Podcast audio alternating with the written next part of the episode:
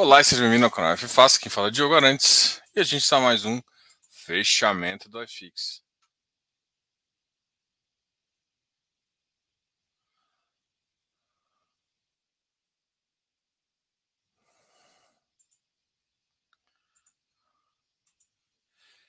Bom, boa noite aí. Vamos conversar hoje em dia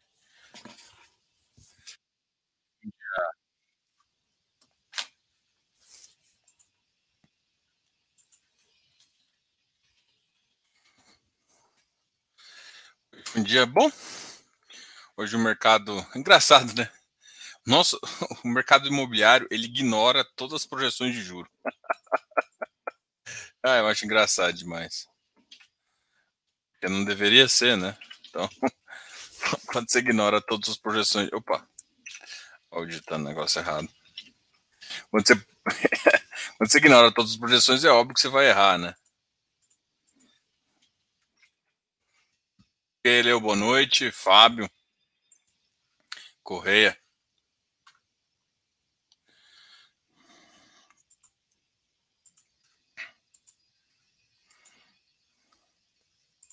Qual que é a.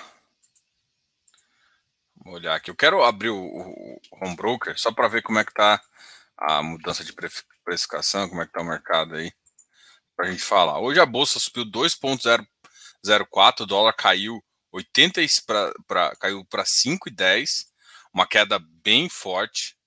Bitcoin caiu um pouquinho, mas o iFix continuou naquela onda bem, bem devagar. É isso que é estranho, porque é... e o tesouro, vamos ver olhar o tesouro, o 35, que é a nossa referência maior, 6 e 10. Não, engraçado, né? Se estava para trás, estava 6,01. Hoje piorou um pouquinho.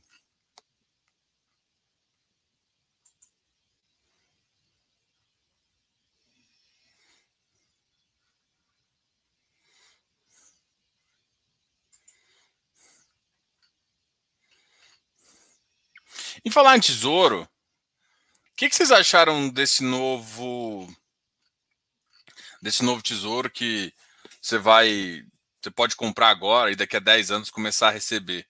Vocês gostaram da ideia? O que, que vocês acharam? O que vocês acham disso? Faz sentido? Faz sentido para a carteira de vocês? Faz sentido para vocês? Conta aí para mim.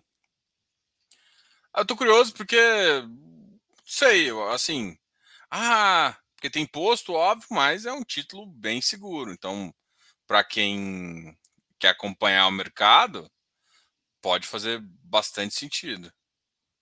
E aí eu tenho curiosidade em saber o que vocês estão achando, o que vocês estão pensando e fazendo aí em relação a isso, né?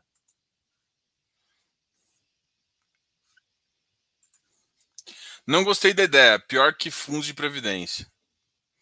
Entendo. Mas por que pior que fundos de previdência? Por conta do imposto? Ah, fundo de previdência tem algumas vantagens, né?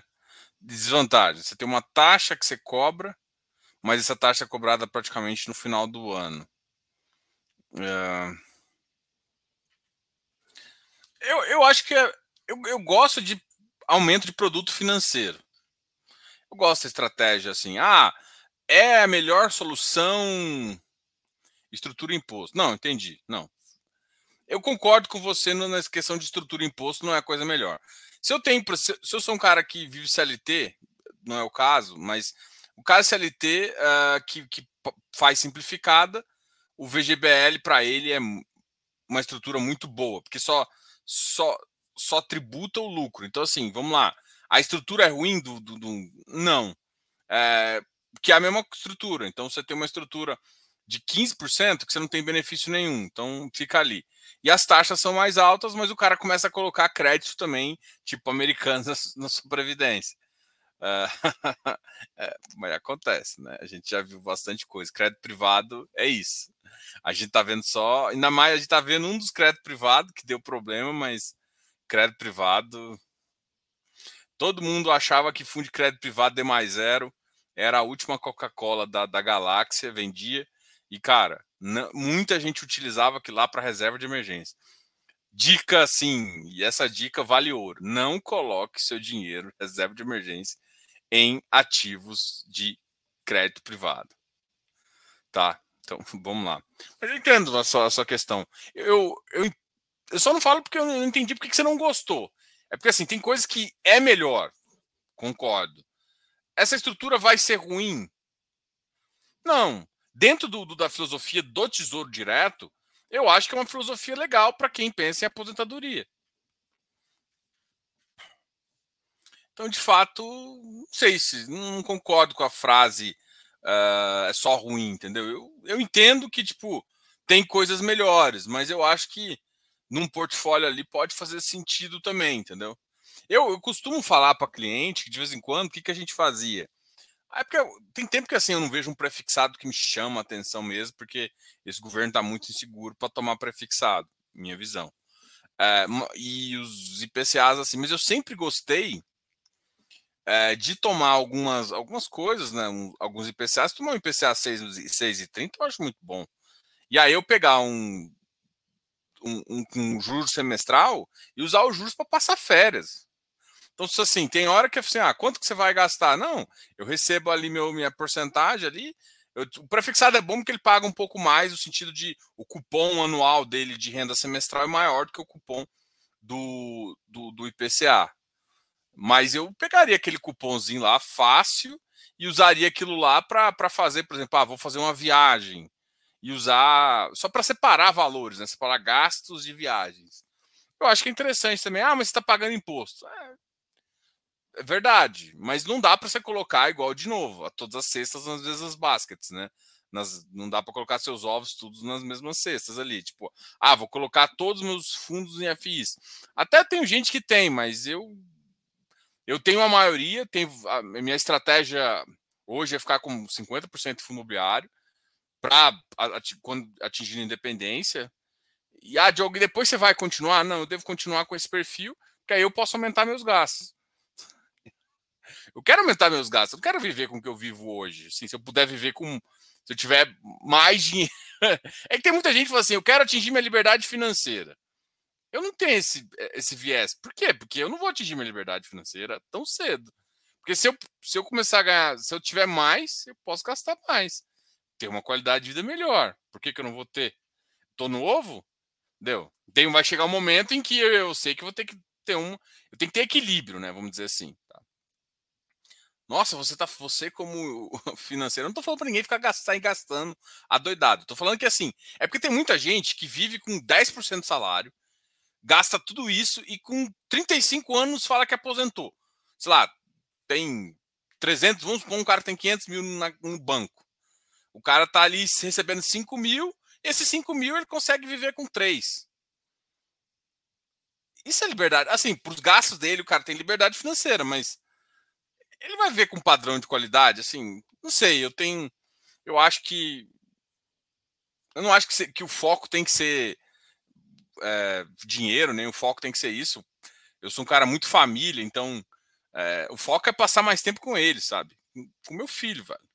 É isso que é importante para você. O que, que é, passa a você saber o que, que é importante. Ah, ver o sorriso dele. O que, que ele gosta de fazer? Ele gosta de fazer isso, gosta de fazer isso. Pô, passar mais tempo com ele. Tipo, uma vez eu tava vendo que que pro menino, cara, se eu dou um, um, brinquedo de 300, 400 reais, ou se eu dou uma caixa de papelão quando ele tá numa fase pequena, foda-se. É claro que depois grande eles acabam sendo mais chatinhos, mas na fase pequena, cara, diverte mais que a caixa de papelão. O que ele quer é você ali, brincar com você. Então, então assim, eu aumentaria, eu gosto desse trem, tá? Enfim. Então eu gosto de deixar, eu, eu sempre usei, né, é, quando de colocar um valor no tesouro para puxar semestral e utilizar esses, esse, extra para fazer uma viagem, para fazer alguma coisa assim, sabe? Enfim. É. Eu tô falando assim, ah, toda a estrutura tem que ser igual? Claro que não, né? Quando a gente vai avaliar o caso, a gente avalia caso a caso. Eu só acho que, por exemplo, muita gente quer fica muito preocupada em atingir a liberdade financeira. Eu estou muito mais preocupado em qualidade de vida. Sim, eu não quero, assim, eu tenho uma experiência, eu tive uma experiência muito ruim de ver. Muita gente quer aposentar. Eu não quero aposentar. Desculpa, mas eu não tenho esse. Uh, aí fala assim: ah, mas claro que eu quero reduzir minhas horas, eu quero ter uma empresa, quero ter várias coisas. Mas parar de fazer alguma coisa que eu gosto bastante, porra, provavelmente vocês vão me ver velhinho fazendo vídeo aqui, cara. Eu gosto disso aqui, eu gosto, eu tenho prazer de ficar aqui. Eu adoro olhar para o mercado, eu adoro fazer isso. Eu vou parar isso para quê? Claro que eu tenho que fazer isso de uma forma saudável para mim, mas você começa. Quando você acha uma coisa que você gosta, e eu gosto de engenharia também, uma empresa de engenharia. Então, assim, eu, você, quando você acha uma coisa que você gosta, você vai fazer, velho, não tem esse trem de querer aposentar logo. Você quer fazer várias coisas. E aí você vai ter tempo, entendeu? Isso. A meta, sim, é isso que eu acho. Eu acho que chega um ponto que trabalhar é esporte, velho. Você faz ali para porque aqui, da mesma e, e é justamente é o esporte para a cabeça. Porque o que eu vejo de pessoas muito inteligentes que quando param, elas, sei lá, acontece alguma coisa, parar de pensar todo dia em problema, é chato. Você vai encontrar tudo, só que você pode diminuir a carga. Porra, você vai chegar, se você tá com muita grana, você vai chegar ali às 6 e sair às 22? Não, mano, você tá doido. O objetivo é, sabe, chega a hora que você quiser. Faz a hora que você quiser. O, o Jeff Bezos falava, cara, um, um, executivo tem que tomar duas, três boas decisões no dia. Cara, tomar decisão você não precisa de muito tempo, você tem que fazer uma boa análise, parar e tomar a decisão. Então, e outra, da mesma forma que seu corpo precisa de esporte para para arejar, para ser mais longo, sua cabeça também. Então, quase todo mundo que para de praticar alguma coisa, para de praticar, para de usar o músculo cerebral, normalmente ela, porra, já vi, degrada muito rápido quando você está mais velho. Você parar. Então, eu não tenho esse objetivo. Eu entendo quem tem, tá? Mas enfim. O que a gente foi falar disso mesmo? Por que, que eu fui falar disso? que, que eu Ah, por causa de... o cara, o cara tá, tá já com a cabeça com uns 30 anos assim. A gente tava falando de previdência, né? Deixa eu responder o Edson aqui, eu vou puxar o, o, o, o home broker aqui. Edson Teixeira. FI de ainda tem espaço? Tem bastante. Aí, ó. O Edson chegou no, no meu. Depois de 40 anos de trabalho de banco, hoje, três horas por dia. Trabalho três horas. É isso aí, cara. Três horas por dia. Você sai, vai tomar um sol, vai fazer não sei o quê, vai ver os netos. É isso, cara. Isso é qualidade. Agora, eu acho que esses três horas por dia, quatro horas por dia, importantíssimo. Ah, não, às vezes você trabalha mais, um dia você folga. Cara, primeiro, porque sua família vai estar ocupada com alguma coisa. Seus filhos vão crescer. Aí você começa a falar assim, não, mas eu vou fazer para viver com eles. E depois eles crescem. Aí quando você tem 50, você vai estar tá, tá sozinho, ficar só vendo TV e lendo livro. Não, que vida solitária, tem que conhecer pessoa, tem que ver. Isso aí eu, eu, eu, eu tenho isso na minha cabeça. Esse é o meu objetivo. F de laje ainda tem espaço? Cara, tem demais. A questão é o seguinte, uh, eu acho que todo mundo tem que entender o seguinte. Uh, Hoje fizeram uma pergunta muito legal para mim. Faz, Diogo, por que, que os tijolo sofrem tanto com taxa de juros alta? E a resposta está nos caps. Quando você faz uma, uma, um aluguel comercial, a métrica né, depende da região, mas uma métrica importante é que, por exemplo, uma Faria Lima, o cap ali é 5,5, ou seja, do preço avaliado mais ou menos pelo imóvel que se comprou, que você vai ter que comprar, versus o valor que você tem, tá? Então é 5.5. Então assim, se eu tenho uma taxa de 14 e qual que é o problema quando você compra o um imóvel, você já sabe desse cap. E você não vai sair vendendo para qualquer preço. Já o fundo imobiliário, pela liquidez, ele, eu falo isso muito para muita gente. O fundo imobiliário, ele, no médio e longo prazo, tende a se comportar como um ativo imobiliário, mas no curto prazo, ele se comporta como um ativo financeiro. Como ativo financeiro, por quê? Porque quando você, você vende em dois dias está seu dinheiro, aí o cara começa a fazer a conta básica. O dividend yield está me pagando 5, 6%.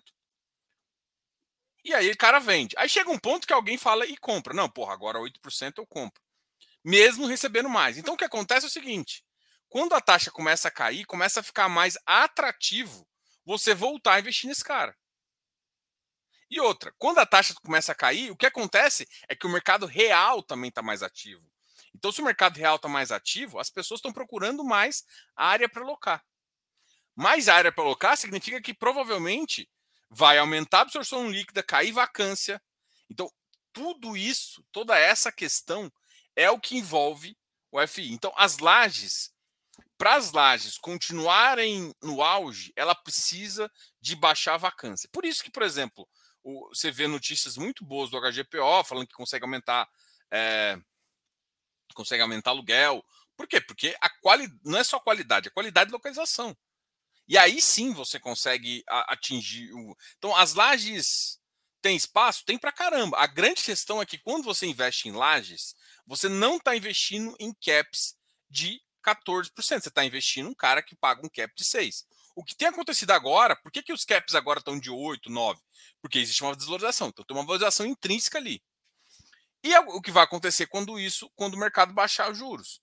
E aí mais pessoas vão procurar, o mercado volta a equilibrar nesse ponto, mais uh, e isso faz com que as empresas voltem a pegar, pegar áreas, voltam a investir.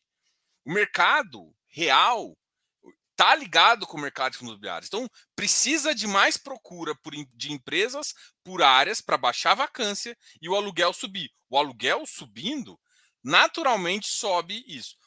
Qual que é a proporção? Quanto mais baixo a taxa de juros, mais as pessoas são incentivadas a tirar o dinheiro do banco, e só as empresas mesmo, e investir em novos negócios que dão taxas maiores. Então ela começa a fazer essa escolha, e as pessoas também fazem escolhas. Então, quando o mercado baixa os juros, o incentivo monetário é para jogar o dinheiro na economia. Enquanto você eleva os juros, o incentivo monetário é de você guardar no banco para receber um juros alto. Ou seja, você tira dinheiro da economia. Quando você tira dinheiro da economia, todo o efeito é contrário. Ou seja, menos empresa para as lajes, e aí ela fica estabilizada ou começa a cair. E é isso que acontece. Então, tem espaço para lajes? Tem demais e vão ter espaço. Só que assim, laje, você tem que entender muito bem a região que você está. Laje é location, location, location. A qualidade, cara, uma localização boa bate um ativo ruim. Tem, a local... tem ativos C, C não, mas B, green, que consegue é, áreas boas, o TEP, por exemplo. É um ativo que tem, localiza... que tem qualidade B, que está conseguindo até melhorar um pouquinho o portfólio, e localizações Prime. Ele tem muito mais vantagem que um cara com uma localização horrível, tipo uh, Barueri, mas o ativo é AAA. Não importa, é AAA numa localização muito ruim. A duas horas de São Paulo, no, no, no pico da, da, do, do, trânsito. Cara, eu prefiro, eu prefiro, pagar um cara, um B que está transformado em A, que tem uma qualidade, tem um selo ali. Todas as empresas vão ficar nesse lugar? Óbvio que não. Mas, ou seja, o cara vai antes para uma para uma paulista antes de ir para o outro lugar. Então, Lages é muito localização. E não dá para esperar caps extremamente elevados das melhores localizações, são caps mais baixos. Por quê? Porque Laje ele tem um negócio chamado escassez. Por, exemplo, por que, que a Faria Lima é a Faria Lima? Por conta da escassez. Tá? Então, eu acho que tem muito espaço, mas o, o, as lajes só vão ganhar tanto preço é, de, ou seja, os rendimentos vão voltar a subir mais forte e valorização do patrimônio, isso só vai acontecer quando o mercado andar bastante. Aí sim a gente vai, vai ver as lajes tendo mais, tendo sendo mais é, faladas muito mais, que realmente elas foram. Só que tem que tomar muito cuidado, porque tem muita laje aí que engana. Que o cara começa a falar que, ah, mas o preço. Disso... Tem lajes que não deveriam existir existem. Então tomem cuidado com essas lajes. Bode B cobra uma taxa de performance de uma B mais 2. Acha que prejudica o desempenho pensando no longo prazo? Não. E uma B mais 2, por exemplo, nos últimos 10 anos, nos últimos 10 anos, o IMAB bateu o CDI. Se eu não me engano, eu tenho até esse dado aqui. Deixa eu abrir meu Twitter. Twitter. Tweet, tweet. Vamos ver. What's happening? Vamos lá aqui. Skip for now. Allow notification. Não, peraí. Vamos lá. Vamos ver, vamos ver, vamos ver. Deixa eu passar o dado correto. Vou mostrar meu tweet para vocês, meu tweets para vocês, enquanto a gente conversa aqui. Cadê vocês? Cadê vocês? Aqui achei vocês. Vou apresentar aqui. Ah, eu... compartilhar tela. Aqui. Para quem quiser me seguir ali no tweets, tweets, Diogo Arantes, arroba FII fácil. Bom. Feliz Natal, Feliz Natal. Esse aqui. Eu tava meio nervosinho aqui, tá? Então não, não sei. O IMAB rendeu nos, de 2012 a 2022, o IMAB rendeu 10,7. Média anual, retorno anual. Ou seja, se. O que, que, que eu tô querendo falar? A performance do bode B só iria se ele rendesse IMAB mais 2, rendesse 12% nesse ano. Então, assim, na verdade, é um prêmio muito interessante. É um prêmio bem interessante e é isso que você está querendo. Então, acha que prejudica o desempenho pensando no prazo? Não.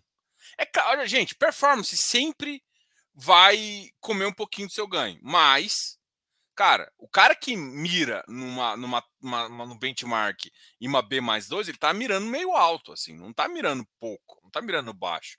Ele tem que fazer um bom trabalho para conseguir. Porque se dá default numa carteira, se acontece alguma coisa, ele não consegue. Tá? E olha, o IMAB é 10,7, é uma coisa. Olha só o CDI, o CDI é 8,5. Ou seja, um cara que. Muito, muitos fundos imobiliários, olha só, te cobra, acima do CDI, te cobra 10, 20%. Esse cara aqui tá pegando IMAB, vou pegar nos últimos 12 anos, 10 anos, que é a referência. Ou seja, um, um cara que te cobra um CDI mais 4 é a mesma coisa que esse cara te cobrando IMAB mais 2. Em relação à performance. Não é fácil chegar, mas é um ativo interessante, entendeu? Então, é, a performance quando você tem um benchmark adequado, eu acho que faz sentido, tá?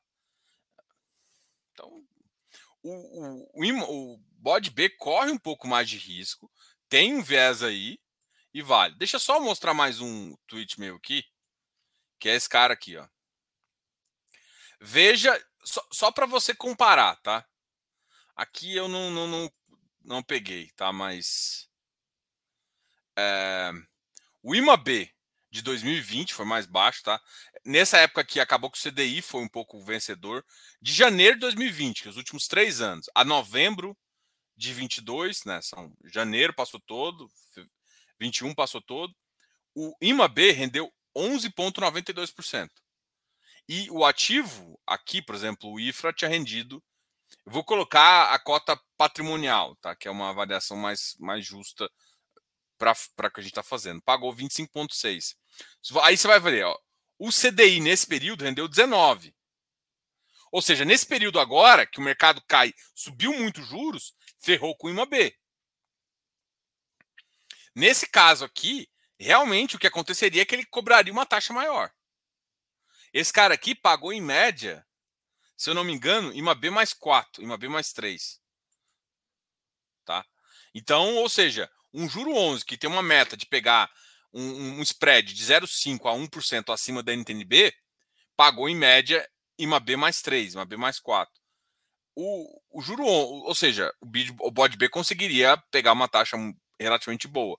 Mas provavelmente ele conseguiria uma taxa de, vou dizer aí, uma B mais, por exemplo, vamos falar do juro, o juro 11. O juro 11 rendeu 18%. Se eu não me engano, e, e aí o, o, dele não é IMAB, é IMAB 5. O juro 11 conseguiu conseguiu IMAB mais 11,5. O IMAB rendeu por volta de 9%, ou seja, o juro 11 em 2022 rendeu 18%. Só para ter uma ideia aí. Então, assim, uh, eu particularmente, eu sempre tenho um, eu sempre tive um pouco e eu vou falar que isso vale para a FIINFRA. Diogo, você gosta de ativos high grade que cobram uh, performance? Não. O bode B, para mim, ele não é exatamente um high grade, ele está mais para um middle. Então, por isso que eu aceito um pouquinho mais. Porque não dá, assim, para um juro on, para um, desculpa, para um pro IFRA e para o Cadif, para mim é no-no, porque eles pegam um spread muito baixo.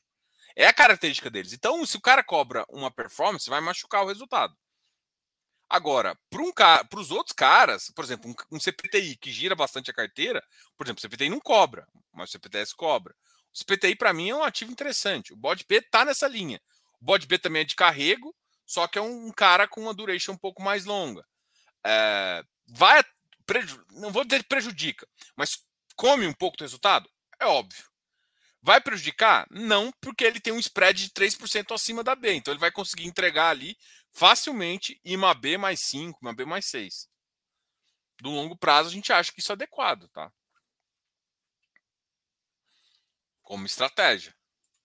Aliás, se puder falar um pouco sua opinião sobre fundos que cobram performance, uh, se acha melhor evitá-los. Kemp, hoje a minha conclusão, eu já tive em vários, vários momentos assim, sabe? Mas hoje eu evito fundos high grade com performance. Fundos middle, eu entendo que o cara precisa, porque ele, ele tem um custo de estruturação. Mas no final das contas, na, na minha conta final, é foda-se performance. Como é que, se eu avalio nos últimos 36 meses, ele tem uma entrega próxima ou acima do que ele do que, os pares dele estão tá entregando, ou seja, eu avalio entrega. Entendeu? Sem, porque tem hora que a performance machuca o resultado. Tem, eu não vou falar sentar fundos aqui, mas tem hora que eu vejo que machuca. Tem hora que não machuca. O cara coloca uma taxinha baixa, é como se ele cobrasse uma taxa, uma taxa de administração mais cara, mas ele cobra isso via performance. Eu acho isso besteira. Eu acho que faz mais sentido você ser mais claro com a taxa de performance, até fica mais óbvio fazer. Mas tem gente que não faz isso, colocou uma taxa muito baixa para chamar atenção e, e, cobra como performance. É, Foda-se. É, o, que, o que importa, na verdade, é como é que ele está te entregando. Quanto que ele está te entregando em relação ao benchmark? Porque tem cara que, que às vezes tem performance e não tá te entregando porra nenhuma. E aí é, é isso que importa. Então tem vezes, tem cara que não tem performance e não tá te entregando. Agora, para falar a verdade, teve muitos fundos com boas estratégias que não tem performance. Eu gosto do Iridium. Qual outro cara? O AFHI cancelou performance. Tem vários fundos que acabaram cancelando performance e, e são fundos bons. Agora, eu não desconsidero fundos com performance, porque o que a questão é o seguinte, beleza, você tem performance. Quanto você está me entregando? Não quanto que está de taxa. Porque o que acontece é o seguinte. É, tem fundo que fala assim, porra, o cara está com IPCA mais 10 numa taxa de sensibilidade. Foda-se. Às vezes o cara, ah, mas tá descontado. Não tá. Primeiro que às vezes os caras adaptam um CDI mais não sei o que para taxa do real. Então, essas, essas tabelas assim. Quanto que ele está te entregando? No momento de IPCA nesse patamar, o PTA nesse patamar. Se você olha o histórico e consegue enxergar que ele está entregando, e aí compara com os pares, mesmo com performance ele conseguiu entregar bem ou acima ou próximo, aí você vai avaliar agora. Ele está entregando abaixo o negócio com performance, mesmo com taxas mais altas, está machucando. Então eu, eu costumo olhar resultado quando se tem performance. E sim, tem fundos na minha carteira com performance. Tá? Não, não, há, não dá para ignorar todos os fundos. Tem fundo bom com performance, mas também. A oferta pública do VCRA é interessante? Cara, aqui a gente não, não comenta, não posso comentar publicamente sobre isso só durante uma consultoria. Para falar a verdade, a gente comentou bastante isso na última reunião do CF, mas aqui a gente não pode comentar. Diogo, desculpa a minha ignorância. Qual a diferença entre gestor e administrador? O gestor faz a gestão. Basicamente é o seguinte: o gestor é como se fosse o CEO do negócio. O administrador é como se fosse o CFO. Ou seja, o gestor, ele decide os ativos e ele fala assim: eu estou comprando isso, fazendo isso, fazendo isso. E aí ele manda para o financeiro. Quem administra as contas é o, é o administrador. Quem contrata o auditor independente, quem contrata o o avaliador, tudo isso é contratado pelo administrador. O gestor tem pitaco nisso, é óbvio, ele pode falar, olha, eu quero que você contrate esse cara. Às vezes, por exemplo, o GBTG, ele tem um pool de caras que ele contrata. Então, assim, é porque não, não é porque ele, ele vai contratar o que ele quer, vai, não vai escutar a gestão. Não. A gestão, ou seja, é o CEO, né? O CEO tem voz, né? O administrador, ele, tra... ele não, não é que trabalha para, mas eles trabalham em conjunto, né? Então, o, o, gestor, ele faz a gestão, ele que decide o ativo, desinveste, investe. Ou seja, a parte é, operacional do fundo, quem faz a gestão. O administrador faz a parte financeira de contratação, de, de serviços que são auxiliares, quem, quem, quem cuida, quem passa papelada para a Receita Federal, quem passa esses números que quem contrata contabilidade, tudo isso quem faz é o administrador. Quem, fa, quem calcula o VP de fato. Ou seja, quem você tem um, um de papel. Quem calcula de fato é o administrador. O administrador calcula. Ele pega os dados do acusador e calcula lá o valor. Então, é como se o administrador fosse a parte financeira. Tá? E, e como é que funciona esse negócio de responsabilidade? Hoje em dia, né, existe uma corresponsabilidade entre gestão e administração. Então, tipo, o gestor fez uma cagadinha, a administradora é responsável. E vice-versa. Tá? Então...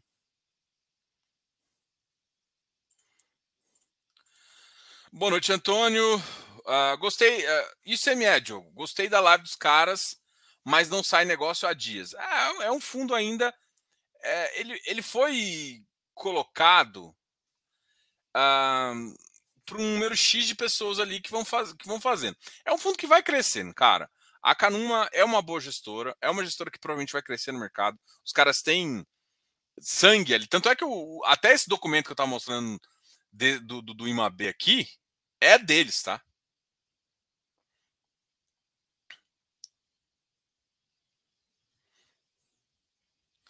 Documento que eu estava mostrando aqui do IMAB é deles. Então eu acho que os caras é bom, mas cara, tem ativo que o pessoal não troca de mão tanto. Então tem problema de liquidez. Então não tem muito o que fazer.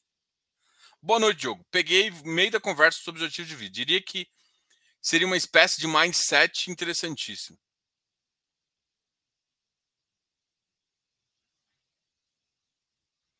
É, é que assim,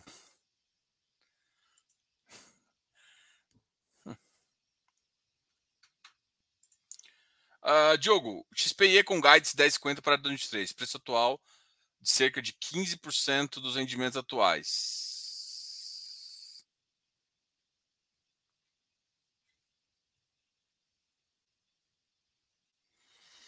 Cara, não sei, é um pouco, um pouco o mercado não entendeu o tamanho da TIR e um pouco de desconfiança, cara. Não desconfiança do FIPE. Eu, eu acho que Acho que a gente faz um trabalho aqui legal e eu acho que o mercado não desconfia. Eu acho que tem um pouquinho de assim, cara, o FIPE tem que entender que ele é equity. Equity tem mais risco, apesar dos contratos serem mais seguros e tal. Por ter mais risco, qual que é a minha, qual que é, vamos dizer, a preocupação ou que eu tenho que ficar pensando? Eu tenho que ficar pensando assim, cara, esse ativo vai dar uma recuperada mais forte lá. O carrego do cara tá bom, né? Igual você citou aí, 10,50. Qual foi o preço que ele fechou hoje, o XPE? 70. Putz.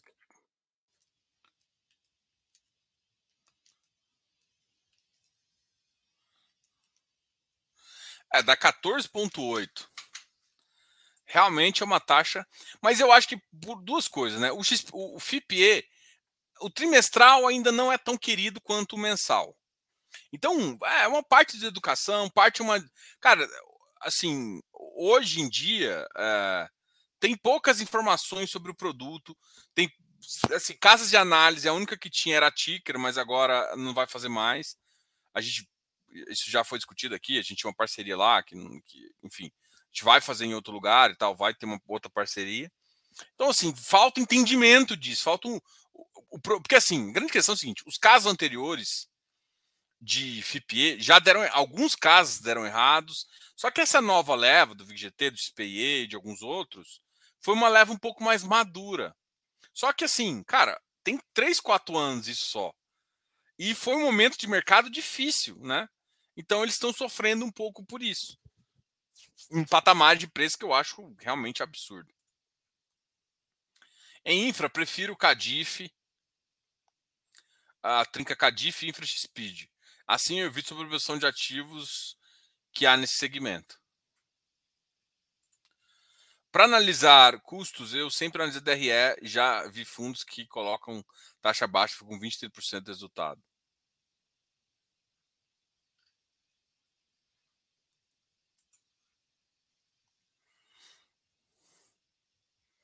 Diogo, o que seria uma reforma tributária boa para o mercado? Uma reforma que baixe o imposto para a empresa e que simplifique o tipo de imposto. Hoje, por exemplo, quem está no Simples Nacional consegue pagar um. Quem está, por exemplo, eu tenho uma empresa que é no lucro presumido e outra que é no lucro real. A do lucro real, mano, cara, é um capeta, um capeta tributário pro contador. É, e tipo assim, por mais. E é um capeta pro contador, ele me cobra mais. Mesmo às vezes o faturamento da empresa não seja tão, sendo tão alto.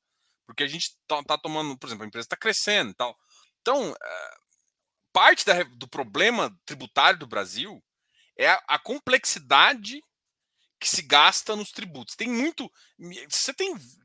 Tipo, INSS, PIS, COFINS, aí você tem tributo estadual, não sei. Cara, é muita merda é, é, muita coisinha. Então, assim, primeira coisa, simplificar essa bagaça.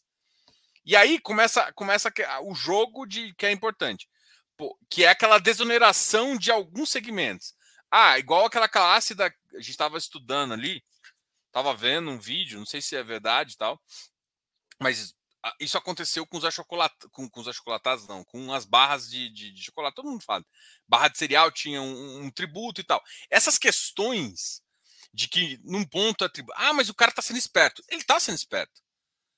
Só que o problema todo é que essa esperteza ela faz com que alguém, alguns lucrem muito mais que os outros. Ah, mas todo mundo pode fazer isso. Não é isso. A questão é que se gasta muito tempo fazendo isso, sendo que se tivesse um tributo justo, você não, você não paria. Então, assim, você desonera alguns, alguns segmentos muito específicos e aí a empresa começa a querer enquadrar naquilo lá para ter esse benefício. Essas complexidades não ajudam o mercado a ser competitivo, porque o que, que você quer que o mercado seja, sendo, ponto, sendo liberal? Você quer um mercado competitivo. O mercado competitivo tem que ter igualdade de regras. Não é o cara que está ali no segmento ali assim, o cara paga 1% de imposto. Você que está no segmento normal, paga 7%. Ou seja, o cara te amarra a mão e se manda competir com o cara de lá. Aí que o cara todo, aí fica todo mundo tentando se ajustar, às vezes até trabalha um pouco do sabor para adequar para poder pagar 1% para tentar competir. Sabe essas coisas? Então, esse é o Brasil. O Brasil é uma bagunça tributária. Então a gente precisa resolver. Uma, uma boa reforma é. Eu, eu gosto da ideia, eu gosto da ideia de você substituir impostos. O que, que é?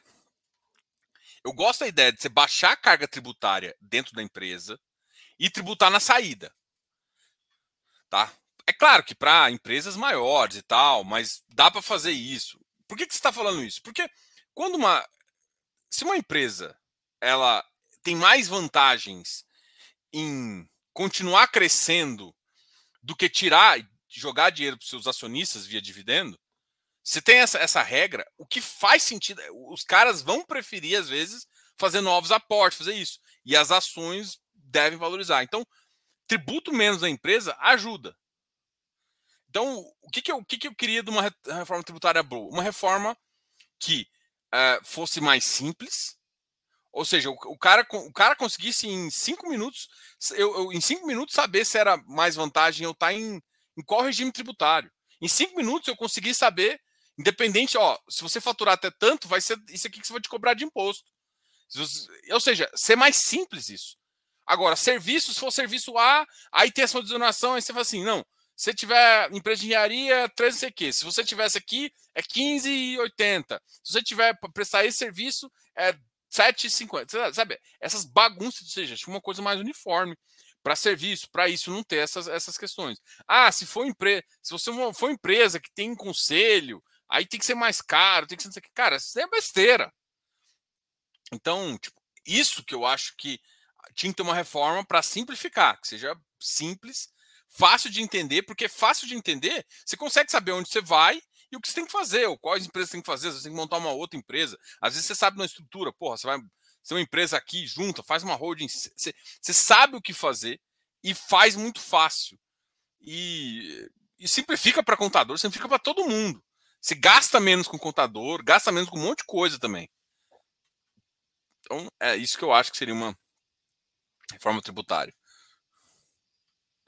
Eu não sou exatamente contra uma tributação de dividendo, apesar de hoje é hoje eu recebo quase todos os meus retornos via dividendo. Comprei NDD achando que era um FIINFRA, não, FIPE. Por se tratar de dívida, corre o risco de responsabilidade solidária que o Bassi comentou numa live? Não. E ó, o, o, live, o, o, o, o Bassi tinha comentado das responsabilidades solidárias. Só que tem que tomar muito cuidado. Essa responsabilidade solidária só existe em limitadas. Então, se você entra numa SPE que é limitada, ok, você, tá, você é responsável. Porque se um cara não paga, ele vai puxar os sócios. E aí, quando o administrador sai, os sócios são os condomínios das pessoas que têm um fundo. Só para vocês entenderem isso. Mas hoje em dia, a maioria dos FIPS e ES tem SAs no meio. Por exemplo, a, o VIGGT. O VIGGT tem a V2I. Todos os ativos, todos os ativos reais dele estão abaixo da V2I. A V2I é uma SA. Então, se der merda em tudo, acabou, mano. É SA. Então você não. Ou seja, para todo mundo sabe, né? se você compra uma ação da Oi, que dava, tá dando merda, da, da Americanas, você comprou por 1,50. Que comprou por 1,50 e falou assim: oh, isso aqui ou vai para 100, ou sei lá, você vai vender quando bater 3. Foda-se. Não interessa, você comprou por 1,50, o seu downside é zero. Você não entra na dívida ativa do governo, você vai ter que entrar solidário para ser acionista da, da, da, Se a empresa não conseguir pagar, se não entrar sócios cobrindo, pode ser que o que acontece é que a empresa começa a valer menos, menos, menos, menos, mas o risco de você ter que dever é isso que é SA. Por isso que as empresas viram SA. Muitos FIPZs hoje não entram numa, numa sociedade direto. Eles colocam SA no meio justamente para que, se der merda com a operação, não respinga no cotista. Então, não tem mais isso. Galera, obrigado a todos aí. Eu vou encerrar. Amanhã a gente volta a conversar Amanhã é dia do. do, do não é do boteco, não. Amanhã é dia do Corujão, tá? Amanhã vai ser às 10h30, 11 horas, na hora que eu chegar do fute. Bater um futezinho, blá, blá, blá. Amanhã é dia de fute, então amanhã a gente tá aí. Obrigado, boa noite. Vamos tranquilo. Não se esqueça de dar o like aqui no vídeo. Uh... Não esqueça de dar o like, comente aqui o que vocês estão achando. E se inscreva no nosso tweets tweets, tweets, tweets, tweets. Comunique com os nossos tweets. Vino. HGR, cara, o HGR tá uma queda livre bárbara. RBRY também. HGFFOF, BDIF 86.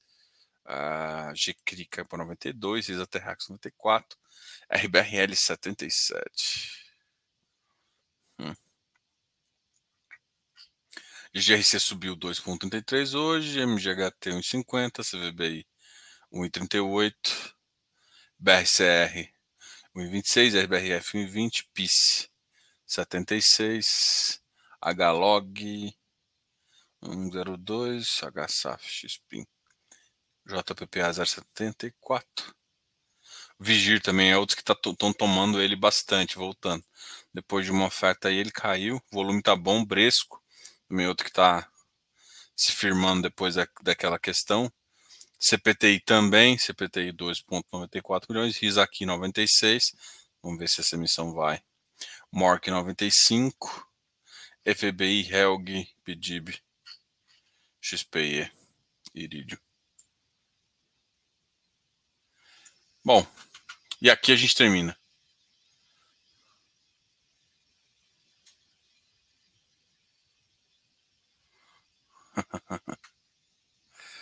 Valeu, pessoal. Até mais. Agradeço aí a todos. Agradeço a todos aí que estão assistindo e acompanhando a gente. Qualquer dúvida pode perguntar aí.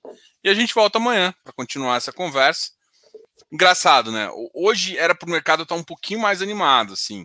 A, o, o, DI, o DI deu um bom, uma boa baixada, assim.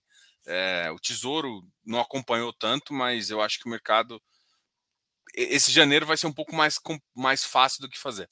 Vamos ver quando voltar ao Congresso, tá? Daqui a pouco volta o Congresso e a gente vai ver o tamanho da bagaça aí. Boa noite a todos e depois. Boa noite. Eu sempre quis falar, né? Do estilo do Bonner. Boa noite. Boa noite.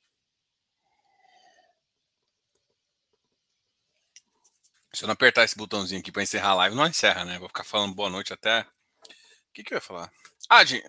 Até mais. Tchau, tchau.